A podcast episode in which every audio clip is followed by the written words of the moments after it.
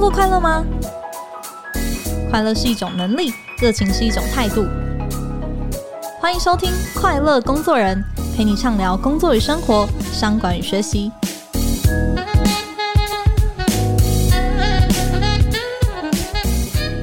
大家好，我是 Cheers 快乐工作人的记者邵敏。诶，如果大家熟悉半导体的产业啊，一定常常听到制程还有良率这两个词哦。制成很简单，就是制造产品的过程。那良率呢，指的就是诶，你做出来的产品当中，真正符合规格或者是要求的那个比例有多少？那在分工非常精细，甚至是可以到有上千道制成的这个半导体产业呢，一个制成的良率啊，它差了小小的这个零点一趴，最后的成本呢，可能就是上亿的差别。谁越能够优化制程，提高良率，那谁就越有竞争力。那这很显然呢，也是台积电在市场上非常成功的关键哦。但是呢，这个概念呢，其实也不只适用于工厂啊，或是企业。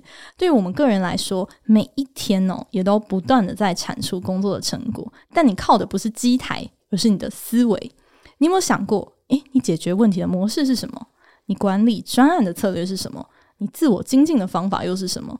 那这些思维啊，其实都决定了你能不能持续拿出稳定的好表现。今天呢，我们邀请到一位我自己也期待已久的来宾哦，他是品硕创新管理顾问的执行长彭建文。那 Cheers 的读者呢，对建文老师应该都不陌生哦。那老师过去是台积电营运效率部门的主管，那也是台积电内部非常有名的持续改善活动的内部顾问。在二零一四年呢，老师开始创业，那带领着一群台积电出身而且志同道合的讲师群，为企业来进行辅导。那到现在呢，已经有超过一千个持续改善辅导案例的。经验，那也帮助了许多上市贵公司培养能够灵活来解决问题的人才。那今天呢，我想老师也会带着我们哦，针对我们的工作思维来进行一场大健检，然后找出里面的盲点跟可以优化的一些环节。我们马上欢迎彭建文老师。哦，各位听众，哦，绍敏，大家早安、午安，我是彭建文，啊、非常开心今天来这里哦，接受绍敏的专访。哎、欸，老师好。其实老师，我们刚刚谈到那个制成跟良良率这两个词哦，也是哎、欸、不太好念哦，也是借用老师很有名的两本书，就是《思维的良率》跟《思维的制成》哦，这两本书有点拗口哦。我知道《思维的制成》是老师您今年的新作品，对，那跟前一本隔了大概两年哦。那我很好奇，因为两本书其实都是从老师您在台积电。局内人的一个角度，然后去揭开了好像很多内部他们成功的一些基础。那这两本书，他们的角度跟想解决的问题有什么？相同或是不一样的地方吗？哦，这两本书是这样子啊，因为身为一个职业讲师嘛，因为我们是在企业服务，然后帮企业很多的主管或同仁所谓的提升问题分析解决的能力嘛，哈，嗯，那又刚好在疫情期间，我们的授课就受影响，所以呢，我刚好想说，那因为我的第一本书其实在二零二零年就出了，哦，哦，那一本书叫做《哦系统性的问题分析决策国际 PC 法》，嗯，那它是一本工具书。谈怎么解决问题？对，谈怎么解决问题。那一本其实是比较硬。那我本来就在想说，那我是不是可以把台积电的一些管理的心法跟领导的心法，刚好时间也差不多。我算了一下，我离开台积电差不多十年了。嗯，那我想说，我是不是趁疫情时间比较多的同时呢，那刚好我在商周也写了一些文章，也得到很多人的回响，所以我就开始在想，那我可不可以开始写台积电教我的一些东西，嗯，然后淬炼成一些思维和方法，所以就出了第二本叫《思维的良率》，在二零二一年的八月五号上市。OK，那上了这一本，我就发现，哎，我应该写完了嘛，哈，就是那一本大概有二十三到二十五个章节，所以呢，就把它当做台积电教我的二十三二十三堂课好了。OK，对，然后有一次我上了节目，然后那个主持人就问我说：“难道你在台积电所学的东西只有这一本吗？”哇，对，那我想，嗯，其实应该还有啊，嗯、表示大家敲碗还有更多好奇还有更多好奇的地方。我说我这一本写的哈，思维良率写的叫商业思维跟工作的思维法。嗯，那因为主持人讲这句话，我就在想，哎、欸，其实应该还有，所以呢，我就想出一本叫做《思维良率》的下集。OK，哎，本来书名是要写《思维的良率》的二点零了哦，那出版社觉得我太偷懒了，所以后来就把这本书变成叫《思维的制程》。嗯、那思维制程呢，其实就是延续思维的良率，因为台积电教我的东西还有一大块叫管理的心法。哦、oh，OK。所以呢，思维的制成这一本书里面，大概有三分之二到三分之一左右篇幅都在谈管理者的心法跟领导心法。另外大概还有十个章节在谈工作的进阶法，嗯、所以这两本书它其实是有怎么讲、嗯？它没有连贯性，但是呢，这两本书加起来，我给它一个名称，叫做《台积电教我的五十堂课》。OK，所以方方面面，从个人的工作，然后到团队的管理，甚至组织的文化，这些都谈到了，都谈到了。还有第三本吗？第三本 哦，如果讲第三本，应该比较偏逻辑思考。OK，所以也有在 plan 说要把这一方面的就是 know how 也分享，大概在今年年底吧。OK，对，嗯嗯嗯，所以老师的书其实也是非常的就是受到大家的好评，所以真的是一本接一本的书。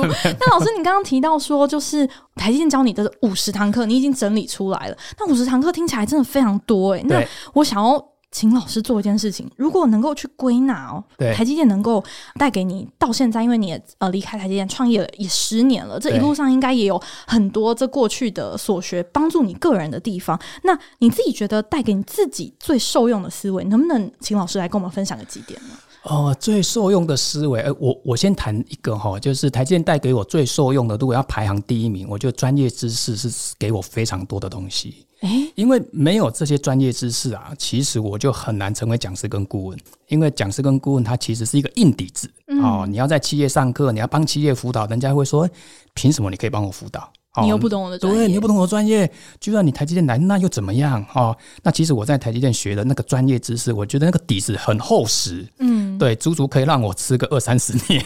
是指在半导体领域的这个？哦，半导体里面的生产啊、销售啊、产销人发财，其实我在台积电学蛮多东西的，嗯，对，也许待会可以聊为什么我可以短短在台积十年时间学到那么多东西，嗯，对，所以一个叫专业的知识。那如果以思维的角度，我觉得很棒的思维，第一个就是不断的学习跟创新呐。因为台积电跟绩效挂钩，所以我们每年都要去想专案来做。那每年的专案都要想一些创新的专案，其实是蛮辛苦的。对，OK，那日常的工作大概只占我们六十 percent 的绩效，所以呢，你要绩效非常好，你不能靠日常的工作，你要做专案。哦剩下四十 percent 都是专案，专而且创新的专案，专案 yes 创新的专案，所以每年都要想。我本来一直以为我都已经工作八年、十年，是不是工作可以轻松一点？嗯、没有，因为每年对，所以那个那个不断的挑战、不断的学习哦，创新改善这这个 DNA，其实是对我现在后面的创业或者是人生生活，其实影响蛮大的。嗯，听说台积电有很多内部的这些创新的比赛，对不对？哦，非常多。对，应该是说他很重视这些竞赛，从竞赛里面去发掘人才。OK，嗯，然后也从他们提出一些诶很好的一些点子里面，真的找到一个优化的那一条路。没错啊，所以刚刚那个那个思维，那另外一个思维，我觉得是台积电的核心价值。OK，对，因为台积电核心价值就是 ICIC 嘛，哈，就是诚信、客户导向、创新、承诺这四个某个角度，它也是一种思维。哦，当你跟别人讲话，你的承诺。你做生意，你要客户导向，嗯，所以这四个核心价值在台积电它变成一个文化，那文化就会展现在我们的工作的行为。那这个行为有时候我们在开会，我的同事、我的老板就会说：“哎，建文，你这个不够创新，你违反了核心价值。”哦，哇，原来核心价值这四个字，它不是一个那个匾额挂在公司的某个地方，在你们日常里面，原来那么长，它是朗朗朗朗上口的。例如说，呃，你的会议记录。老板问你：“哎，建文，你什么时候把会议记录记记出来？”哦，今天晚上。那他说：“今天晚上几点？”哦，十二点。好，那你说到要做到哦。哦，你要自己承诺哦。明天早上我七点来上班的时候，我就要看到你的信件寄出来的时间是十二点。OK。对，所以我们就不断一次两次就把核心价值那个落实到每一个人文化，你就发现那很自然的 DNA 就会出来。嗯。所以我记得有一次我离开台积电。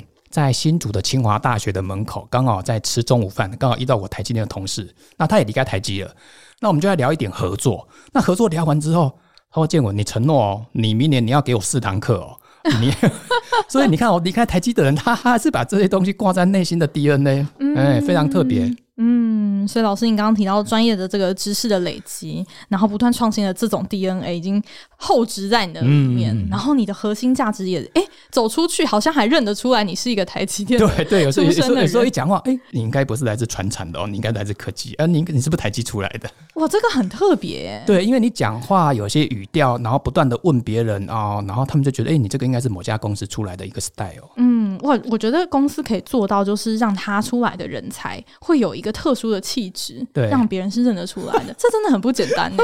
对啊，所以理论上就是我常常跟很多伙伴在讲，就是说一家公司的成功，一个叫硬实力嘛，哈，一个叫软实力。那文化就是软实力。OK，那软实力短时间看不到。嗯，对，它就需要五年、十年磨一剑。嗯，对，大概是这样子。所以这也是里面很多文化跟软实力的东西，也应该也是老师会想要写书把它写出来。因为平常可能大家比较少谈论到台积电竞争。没错，没错，没错。啊，就算他是台积电出身的，要写这些东西也不容易哦。嗯，就好比说，你现在问我，哎，建文老师，你可不可以在离开台积电的那一两年就写这种书？我也写不出来。因为我没有经过企业的历练，我没有当过讲师跟顾问，我就没有办法去写出一些很简单的情境。因为我们是一个工程师脑，你知道吗？如果按照我十几年前写的文章是没人看的，只有两个人按赞了，就只有我跟我同事。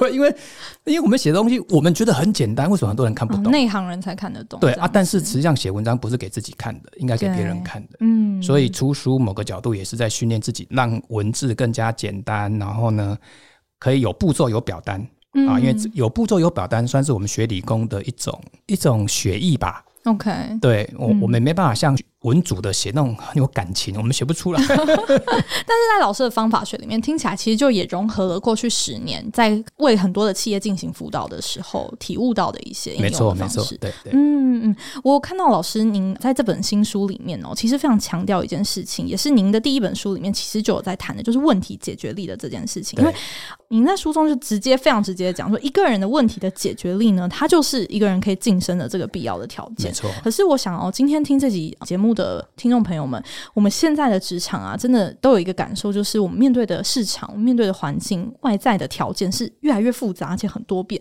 那其实我们要去解决一个问题的时候，有时候越来越难辨识出那个问题的核心到底在哪里。对。那老师不知道能不能提供我们诶思考的工具，怎么样子去拆解一个问题呢？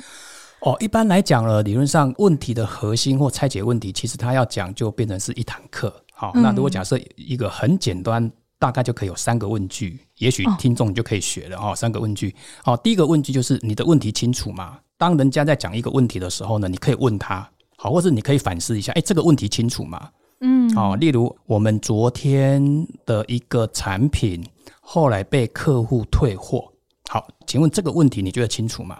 好，那一般的人其实他不会那么复杂。当你自问自答的时候，你就觉得，哎，是什么客户？然后昨天是哪一天？然后是哪一批产品被退的？好，那他在意的点是什么？好，所以呢，第一个问句，当你看到一个问题的时候，你可以自问自答，或者是问别人，诶，这个问题清楚吗？那不清楚，就代表他应该还有很多可以叙述的空间。好，这第一个。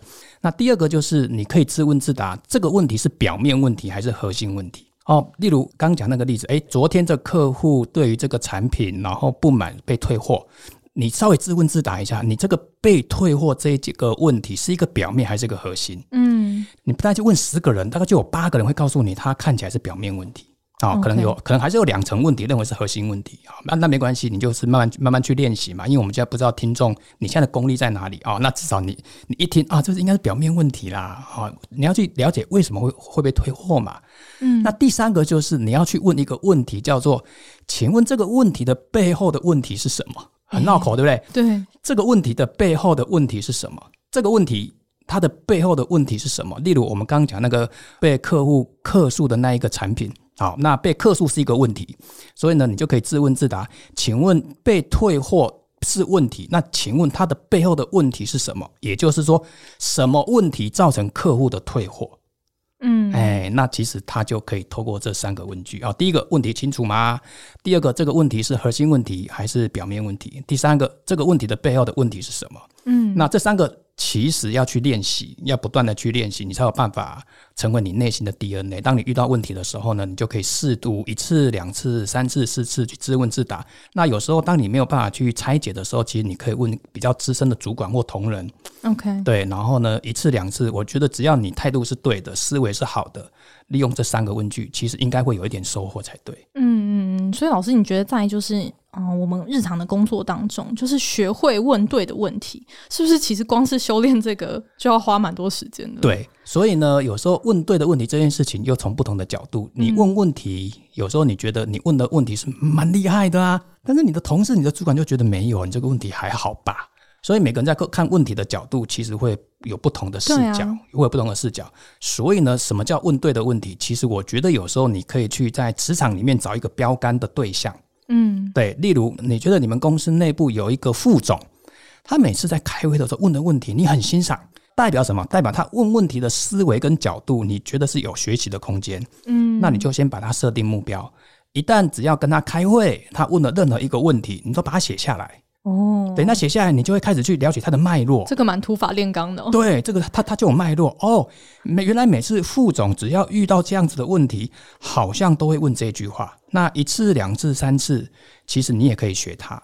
嗯，所以在职场里面，我觉得虽然现在的科技很很方便，有手机啊，现在又有 ChatGPT，没错。但是我觉得人还是要去思考，然后人还是要去做标杆学习。嗯，然后呢，在过程中去土法炼钢去学，其实那个那个过程的 enjoy 是非常棒的。嗯嗯嗯，那个也是，当你改变你的思维的方式，你就会改变你做事情的方式。对，那思维改变思维某个角度是你要先认知你的思维是不好嘛。嗯，那怎么认知？你一定找找到一个标杆嘛，啊，或者你常被骂嘛，嗯、或是你设一个目标，它一定有一个目标跟现况的差距嘛。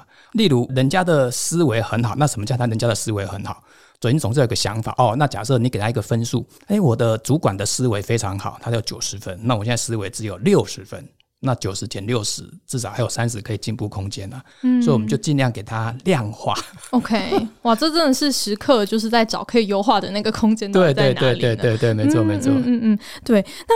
问对了这个问题啊，我们还是要动手卷起袖子去解决它嘛。但是解决问题的方式有百百种，那我们要维持说，哎，我们每一次解决出来那个成果，它是维持一定的品质，或者我们用良率这个词好了。那我们也必须要去避免我们在思考当中的一些盲点。那我应该要怎么样子去验证说，哎，我现在这个问题我已经确认它是一个很关键、很核心的一个问题了。那我怎么去解决它？我要怎么去找到那条路径？如果假设你的问题已经确定，代表它已经符。浮现，那浮现代表它就是问题嘛，哈，嗯、哦，那它就问题，理论上你就开始可以做三个步骤，哦，步骤一叫问题分析，好、哦，因为它它已经是问题了嘛，OK，所以接下来你要做问题分析，然后步骤二叫原因分析，步骤三叫对策思考，好，你大概可以做这很简单的三个步骤啊，问题分析，然后呢，原因分析。嗯，那在这三个步骤当中啊，就是我要怎么确保说，哎、欸，我在这个步骤里面已经做到一个踏实的状态？因为可能大家都会觉得说，哎、欸，我平常也会分析啊，我也会去找原因啊，啊，我也有对策啊。对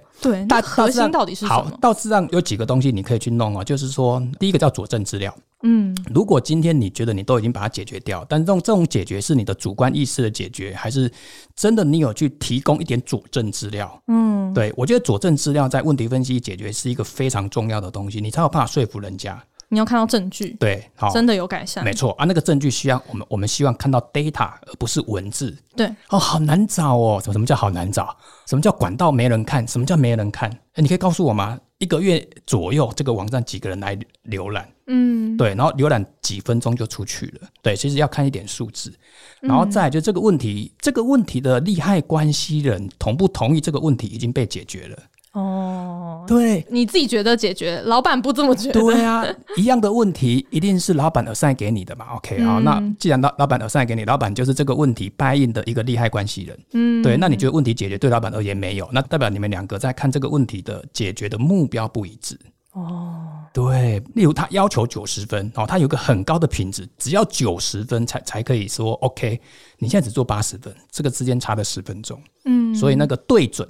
对准利害关系人解决问题的目标，其实蛮重要的。嗯，我觉得在上半场老师给我们就是很清晰的，就是从问题解决这个，我们每一天哦，我们在我们的工作上面一定会面对到的，就是每日任务哦，就是有很系统性的这个步骤，就是带我们去拆解一下，说，哎，你现在问的这个问题，它是不是一个真正的重要的一个问题？它背后有没有你没看到的一个问题？那我们稍微休息一下，我们等下回来再继续跟老师聊。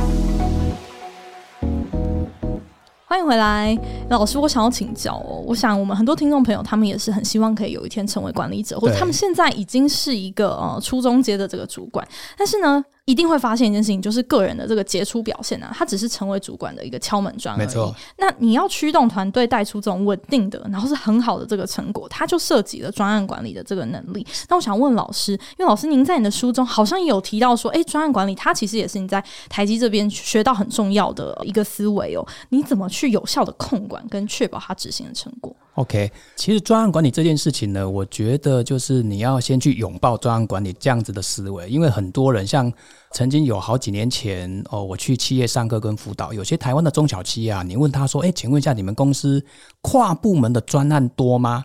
嗯，我问到很多中小企业告诉我，老师没有啊，我们公司哪有什么跨部门，自己部门的事情就解决不了了，哪有什么跨部门的专案？我跟他说啊，一家公司如果没有跨部门的专案，你这家公司永远不会长大。OK，对，因为你没办法成长，为什么？因为解决跨部门专案的东西才是属于组织的痛。哦，才是比较能够符合公司的策略。嗯，那部门单点的问题在解决，我觉得那个某个角度就是一个部门他把问题解决了没有问题，但是一个部门好不代表整个组织好，所以如果你要让整个组织非常好，跨部门专案是一个非常棒的一个。解决策略跟组织问题的一一种管理手段，嗯，也是你展现领导力一个非常对，而且跨部门专案它它有几件事情，就是当你现在是一个 leader，你现在是一个管理者，跨部门专案它其实可以让你在跨部门沟通过程中可以看到很多组织的痛。所以呢，嗯、我第一个小故事呢，我们我以前在台积电呢，我就发现很会升迁的人，他很喜欢做跨部门专案。嗯，为什么？因为可以让大老板看到他，他会让大老板。更加看到他的角度跟他的绩效，而且呢，你挑那种跨部门专案啊，你有机会跟更高阶主管来做 presentation。嗯，为什么？因为那么大的专案，其实副总是非常在意的。OK 哦，所以我都很鼓励管理者，好，你带的团队除了做自己部门专案之外，你多去做跨部门专案。为什么？因为跨部门专就我刚提到的，它就可它可以让你做向上管理，它可以让你如何带领一个团队。那这个团队呢，其实某个角度，因为专案管理它还是有方法论。对。哦，那我稍微跟听众再分享一下台积电的一些东西哦，就是台积电它的成功，那当然有很多因素嘛。哦，那有一个因素叫做统一语言。统一语言，他们在解决问题啊，都很习惯有一套统一语言，因为他觉得如果一家公司从上到下讲的话是一样的。那大家听得懂，嗯，好，例如专案管理，好，在台积电，好，他们的专案管理就有一套方法论。好，那你想想看哦，如果假设一家公司的专案管理是有一套标准的方法论，A 部门讲的，B 部门也听得懂，C 部门也听得懂，那你不觉得他们在解决问题的过程中就少掉很多沟通协调的一些小小的误会吗？嗯，对，好，这个是台积电他们很喜欢用的。哎，请问你是用什么方法？好，那这个方法台积电可不可以统一？我们就用一个方法。所以呢，在这本书讲的专案管理，其实某个角度也当年我在台积电体会的，因为我们在台积电每年都要做专案嘛，哈，所以我自己内心数了一下，我我待了十年，大大小小应该也做过三四十个专案，嗯，小很小了哈，啊大就很大嘛哈。好，那既然每年都要做专案，那方法是什么？对，好，那所以台积电他们就自己去想出一些方法。好，那这个方法呢，经过我这几年离开台积之后呢，比较符合台湾的职场人士，在这本书我就提到专案管理的方法，叫英文字母叫 A I P E C C A I P E C C 啊，六个英文字母，六个英文字母啊，你把它想象成叫六大阶段好了。我只是告诉大家，专案管理它有六大步骤，然后呢，可能有三十个小步骤哦，这么细？对，它有六大步骤，然后有三十个小步骤，然后呢，每一个小步骤可能都给你表单。嗯，好，那大家想看看这样子的好处在哪里？当一个专案跑来给一个经理，好，那这个经理呢，就看到这个专案管理有六大步骤，有三十个小步骤，然后可能有十个表单。嗯，那他在训练下面的团队就很简单了。来，请每一位工程师，请每一位管理师，从明年开始的专案，请用，请 follow 这套方法论。OK，对，因为你们可能不知道怎么管专案嘛。嗯、OK，那我们就用这套专案。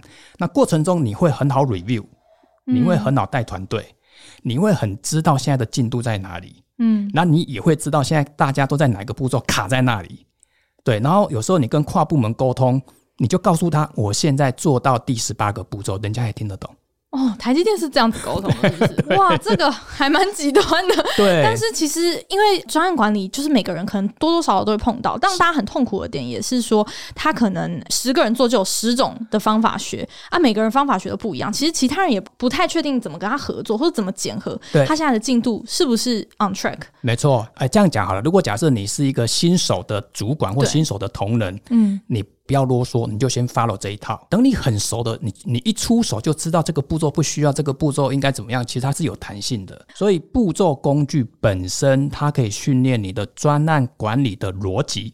先把那个逻辑架构起来，对，然后有步骤有方法，然后呢带领团队，我觉得会比较好管理。我们英文叫做比较好 control 跟 monitor。嗯，了解。老师，您在书里面因为有很详细那个表单跟那个步骤嘛，对对对对，我们在这边先不爆雷。但老师能不能跟我们分享那六个英文单字，分别就是它代表的面向是什么？哦，哦，A I P E C C 哦，第一个 A 就是你要先评估，嗯，哦，英文叫 assessment。OK，啊，就是一个专案呐，你要先去评估它值不值得做。哦，例如我们现在要经营 Podcast 啊，假设我们现在我们是一家公司，然后我们现在也在想，哎，我们要不要经营 Podcast？好，那经营 Podcast，那你就要做评估嘛。嗯，为什么要做啊？不做会怎么样啊？成本效益怎么样？OK，好，这为第一个叫评估。好，那当你评估完要做 AI，I 就是 initial，initial 的意思就是，那我们就开始启动喽。好，那开始启动，那我们就要看要找谁进来，嗯，啊，谁当 leader？对，那谁当 member？OK，然后我们给你一百万。哦给你预算嘛，哈、嗯，让一百万让你去烧，好、嗯，那我给你一年时间，如果一年 p a c k a g e 没有做起来，我们的专案就废了。这是很明确的一个指标啦。对，在 Assessment Initial 完之后，AIP 对不对？啊？P 就开始会做 Plan 了。哎、嗯、P 就开始做 plan，因为人有了，资金有了，schedule 也有了，那就开始做 plan。那 plan 就是哦，我打算可能要四十集啊，我可能打算要日更，然后我们要请一个漂亮的主持人邵敏啊来 来我们公司啊，然后怎么怎么，哎，你就开始做很多 plan，然后 schedule 就开始拉出来了。A I P 那 E 就是执行 execution，嗯，啊，那就开始做了嘛，因为你有 plan 啊，对，哎，那就开始做了。好，那做完之后你就开始去做 control，对，然后再结案叫 closing。啊、哦，所以就叫 A I P E C C。那专案管理啊，其实最重要都不在后端，最重要是在 assessment。哦，第一步，第一步，台积电非常重视 assessment。要怎么样子去评估？到底这个呃，在台积的评估，当然它有很多的方法论，有很多科学的东西嘛，哈。嗯。例如我讲一个好了，现在台积电它打算去美国设厂，假设它不扯政治的角度来看，那你怎么评估要去美国设厂？哦，那你就评估很多面向呢，水啦、电啦、人力啦、国情啦、天候啦。好，那评估完做不做？如果做了，后面其实对台积电而言，那个它就靠执行力了。嗯，嗯对。那现在现在就很怕 assessment 出问题。OK，对，嗯。所以我觉得这个东西跟我们日常也有关啊。例如我我今天我要去日本玩，对，那你要评估一下嘛，嘿，评估你的口袋够不够嘛？啊，你要去日本玩，你要你要玩几天啊？你要自由行吗？嘿，OK，啊，做评估完之后，会不会去日本回来之后要连续一个月吃泡面？嗯，他好像还是回到就是我们在上半场最后提到的那个问题分析的那个解决的那个方案，他的那个策略分析，对对的那个核心的精神，没错没错。嗯嗯嗯嗯嗯，我觉得老师你刚刚讲到很重要的一个点哦，除了就是很系统性的这个评估、启动、计划、执行，然后到 control，然后到结案，对。这一块之外，其实你要先拥抱对。专案管理的这个思维，是因为很多人不敢接这种跨部门的专案，或是很排斥的原因，是因为可能心中没有那个方法学，觉得很却步，觉得比较想做，哎、欸，好像在自己部门里面，欸，已经有 SOP 的事情，好像觉得比较心安。还有就是说，他觉得跨部门比较难。嗯，对，因为因为跨部门，你会你会觉得说，那别的部门的同事也不理我啊，那我去找他怎么办？所以跨部门的运作对管理层是带团队是蛮重要的，所以你要去看，嗯、你要去想象一下，如何让公司的跨部门的专案会越做越多，嗯，越做越好。OK，我提供一个数字哈，我离开台积电那一年，台积台积去一个系统捞，它大概一年的专案的数量大概超过两千个。三万名员工，一年的专案浮出台面的有两千个，嗯，那数量非常多。那两千个专案，如果一个专案帮公司省一百万就好了，那很吓人呢、欸。嗯，是，就是所有的公司，它不管是赚钱还是省钱的那个好的那个优化方向，其实很多也是从这个专案生出来的。对对对对，嗯，而且有时候老板一讲话，搞不好他就是一个专案了。嗯，是，对啊，老板的一句话就一个新的专案。哎，你帮我评估一下这个怎么样啊？是是是，对。但是除了就是接专案这件事情之外哦，我想很多现在嗯、呃、不想要接主管或者说新手主管非常惶恐的点，是因为现在面临的很多挑战是要带团队去转型，嗯、或者说做创新的事情。对。但是因为你才可能在这个位置上面没有说待很久，你一定会非常恐惧失败。那应该要怎么样子去带团队来走一条就是哎，好像前面还没有什么人走过这条路，但是同时又有明确的步骤，然后提高这个成功的几率。呃，我觉得这件事情按照我的个人经验啊，它大概有几个顺序啊。嗯、那第一个顺序我都觉得蛮重要，它叫沟通。你要充分的沟通，为什么要转型？那公司不是好好的，公司都赚钱呢，公司现在股价四百多块呢。对啊，为什么要转型？是，对，所以高阶主管看到公司的危机，跟同仁看到的危机不太一样。嗯，所以很多公司想做转型，其实都把都把这件事情给中阶主管，或者给那种。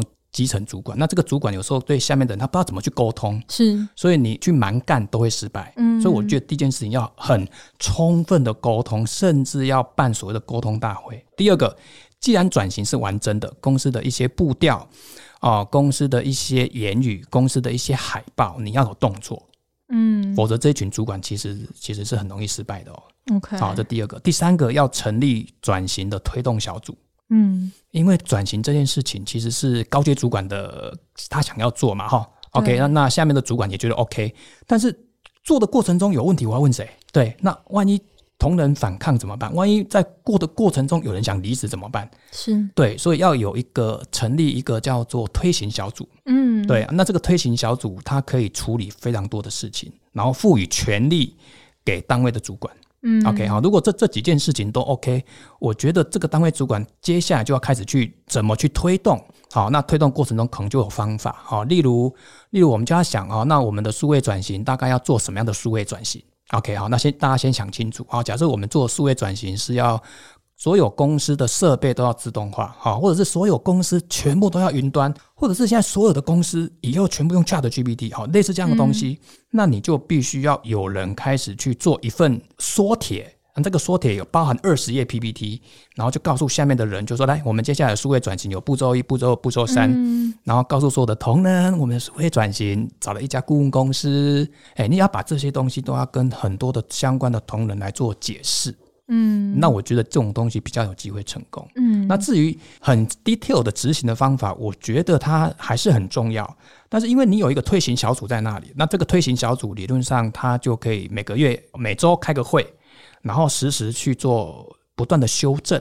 嗯，哦，听到同仁的声音，然后我们就收集回馈，然后它就会是一个不断修正，然后可能是一个短中长的一个转型的计划。嗯，我想问老师，因为老师你刚刚提到很多，包含沟通啊，或是成立推动小组等等，这些很多可能是诶公司比较高阶的领导人，他们必须要先为创新打下很重要的这个基础，然后才有办法整个。滚动整个公司一起做，但如果是像老师您刚刚提到，如果是自己承担了这样子的一个创新的任务，或者自己有想要去推，但是我可能手上并没有那么多的资源，甚至我没有那么多的职权，对，那我可能有一个小小的团队，我要去带动这件事情，要让它成功。老师，你觉得有什么样子的建议可以给这些就是可能是新手的主管们？我觉得可以有三件事情可以做。第一个，我觉得可以办读书会。哦，对对对，因为现在创新转型或者是创新工具，其实市面上还蛮多的。对对，那可以请这位主管，你可以稍稍微去 survey 一下，你打算用什么样的创新工具，或者你认为哪一本现在的数位转型的书非常好？对，为什么、嗯、为什么要这种读书会？就是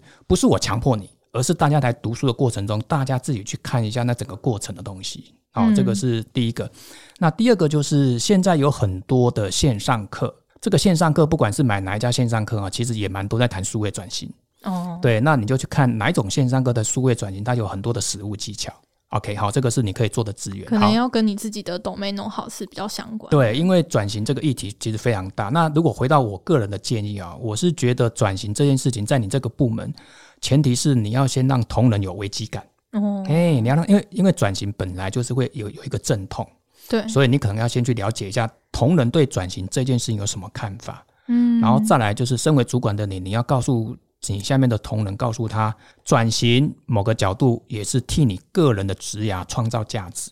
为什么？因为你今天如果参与转型的专案，会不会未来你在换工作，未来在你的职涯，你会有一个血淋淋的实战的一个故事，而且你会学到很多的专业。嗯，对，让他内心先去接受。好，那如果完之后，我们我们就开始来分派工作。如果大家都认同了，好，那他是一个团队，不可能主管时时刻刻都是主管去 survey，主管办读书会，那就开始我们来分派工作。我们部门没有很多人呢、啊，就只有五六个。来，嗯、可以请 Linda，你可以去怎么样嘛？啊，可以请 Eric，你怎么样嘛？然后我们就开始，哎，从我们的部门开始来，我们每个礼拜一的早上十点到十二点，对，我们就固定成立一个叫转型的一个小 meeting，嗯，对，那我们就每个礼拜。然后先有个 topic 来读，那读完之后我们看怎么样，再来不断的修正跟调整。嗯，了解了解，哇，这个听起来真的是处处都是优化这件事情的那个，可以看到就是在这些优化的过程当中，其实你也是创造你自己的价值跟能见度，然后跟对组织的这个影响力。对，其实它是一个共赢的一个状态。因为有人在转型过程中内心其实是反对的哦。嗯，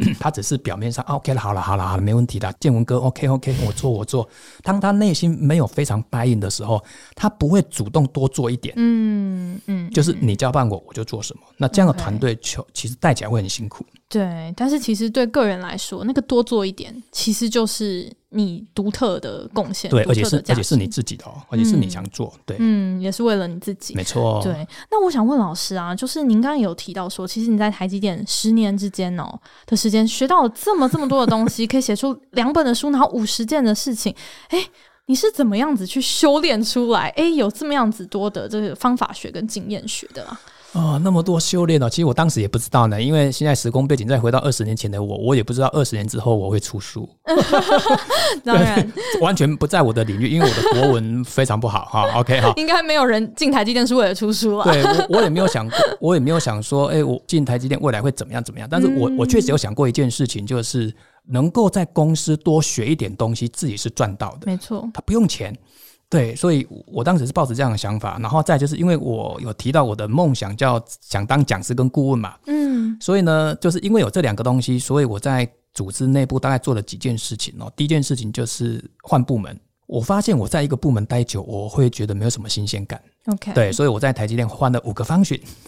哦，对，我在生产制造啊，我在屏保。OK，然后我在内部讲师，我在做幕僚，然后我也做行销。嗯，对，好，这第一个。啊、第二个是我很勤劳在做笔记，我每次开会在跟主管讨论，对，我的身旁一定有有我的笔记本，所以我离开台积的时候，我的笔记本大概二三十本。哦，对，那这些东西都会成为我的呃后来的学习的养分。嗯，那第三个就是用心做好每一件事情跟专案。嗯，对，它会让你事后回想起来，你真的学到很多东西。嗯，其实把专案也当成自己的学习。对，没错。那那里面有很多知识养分。有时候我现在还能够记忆当时我做什么专案，那那怎么起伏，怎么怎么有血有肉，因为你那那是你自己走过的路。嗯，对，不是敷衍的。嗯啊、哦，所以你就知道哦，当时我做的这个，所以有时候我现在连在在职场讲课，我还有办法讲出台积的某个专案从头到尾哦。哇，OK，对，嗯，真的是有。把自己全人全心都投入在里面的，对，但是不知道未来会怎么样。这这就就我刚刚讲的，就是多学一点东西，就算当年没有离开台积电，也有机会升官嘛。嗯，对，或者是说多多学一点东西，总觉得人生比较丰富了。嗯嗯嗯。我们今天这期节目，我们从听老师在台积电的一些就是带走的很可贵的这个思维哦，这一路下来，我们走过了问题的分析啊，然后专案的管理啊，然后创新的部分，我想这个过程哦，就是很多的听众朋友也会关心。听的是说，哎，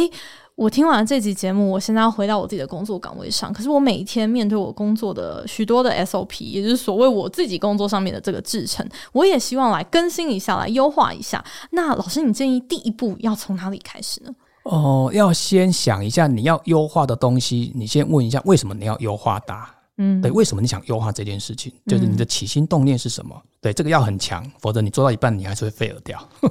嗯，对，例如说，我想优化我自己规划的能力。OK，好，对，你想，因为你你一直发觉你的规划能力不好，所以你想优化你的规划能力。好，那第二件事情，那你你期待这个规划能力到什么地步？对，好，所以第二件事情就是要设一个目标。然后第三件事情就是哦，那寻找一下市面上有哪些东西可以来符合或 meet。或者追上我刚设的那个目标，嗯，对，所以我觉得这这三个问题你先厘清完之后，哦、呃，很多书都可以当工具书，嗯，对，所以现在很多人买书，虽然现在现在出书很辛苦，对不对啊？但是我觉得还是有一群人很想买书。那买书倒也不是从头看到尾。对，其实有些好的书你摆在架上，它就是一个工具书。嗯，啊，当你遇到一个东西，哎，你就头脑去想一下，哎，对，好像有一本书里面有个章节提到这个，嗯、对，那其实就可以拿来看。嗯、对，然后再来就是，我觉得每天你要写下你记录你每天做的哪些事情，然后当时的思维是什么。哦，记录自己的思维啊、嗯！你要自己去记你的思维啊？为什么？因为你自己记的思维一次两次之后，你会找到自己的盲点。OK，对，你会找到自己的盲。例如说，你今天有个思维做了一个决策。对，那这个决策当然事后想起来可能是好，也可能不好。但你当下为什么下这个决策？你总是有个考量点。那你可以用你的 Excel 或者 Word 稍微记录一下。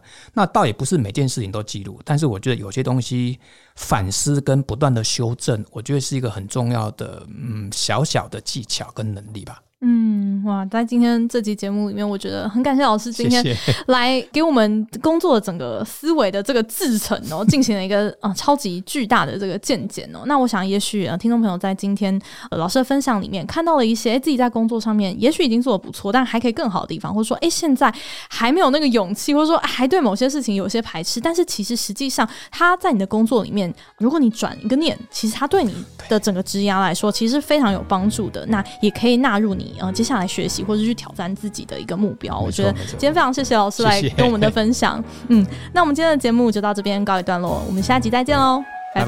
拜拜。